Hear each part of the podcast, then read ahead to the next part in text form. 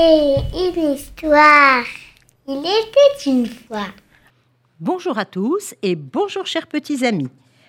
Aujourd'hui, le jour où j'ai perdu mon temps, d'après une histoire de Agnès de l'Estrade. Vite, vite, vite On est nombreux à courir après le temps. Et vous les enfants, vous qui nous écoutez, vous entendez souvent Allez, vite, vite, on n'a pas le temps. Dépêche-toi, il est temps d'aller au lit. Arrête de jouer sur ton ordinateur, tu perds ton temps.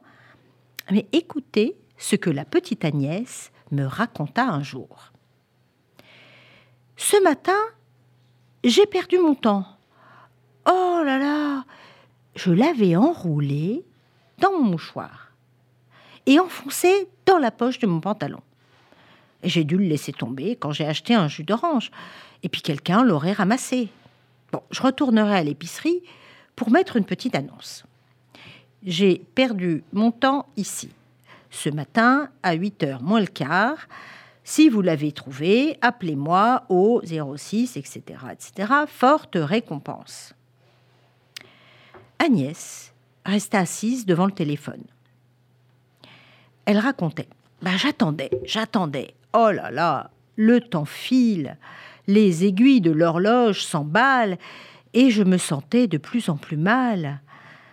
Je n'ai plus de temps à perdre. À 11h45, le téléphone sonna enfin. Ouf, je répondis vite. Euh, je viens de lire votre annonce. J'ai trouvé votre temps ce matin. Il était par terre devant la caisse des choux de Bruxelles, devant l'épicerie. Alors, quelle est la récompense? Agnès me raconta la suite. Elle dit Voilà, alors je réfléchis, je réfléchis. Euh, que diriez-vous de partager mon temps? Votre temps Mais vous rigolez, je l'ai déjà.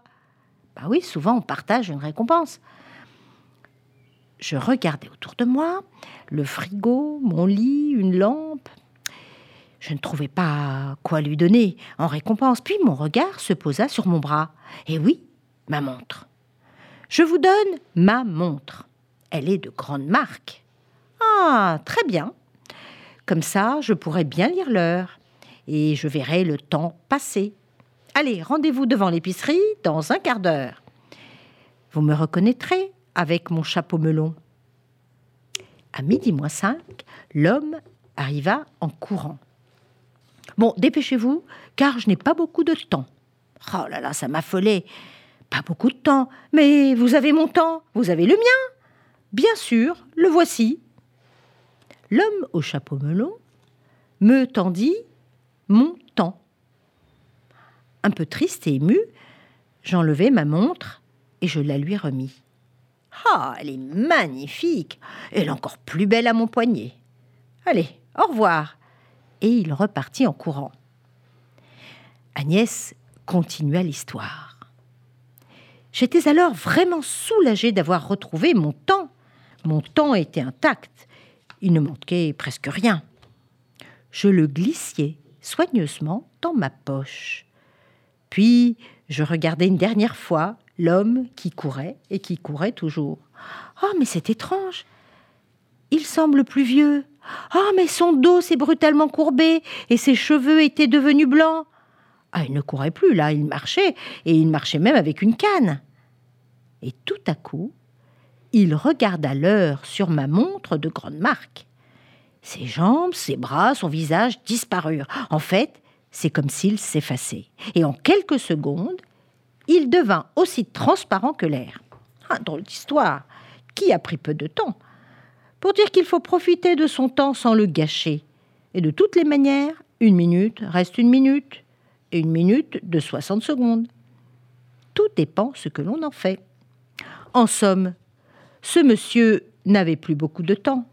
Et en rendant le temps de la petite Agnès, il a tout perdu en retrouvant son temps. Et il disparut. Alors, mes chers petits amis, voici ce que me dit Agnès. Il disparut et seule ma montre resta sur le trottoir, car le temps continue d'avancer. Je la ramassai et je rentrai chez moi en prenant mon temps cette fois. Eh oui, Agnès, elle avait le temps, le temps de sa jeunesse, mais elle comprit qu'il ne fallait pas le gâcher, il ne fallait pas le perdre, il ne fallait pas le laisser filer, mais en profiter pour passer du bon temps. Allez, chers amis, profitez de votre temps. Au revoir à tous.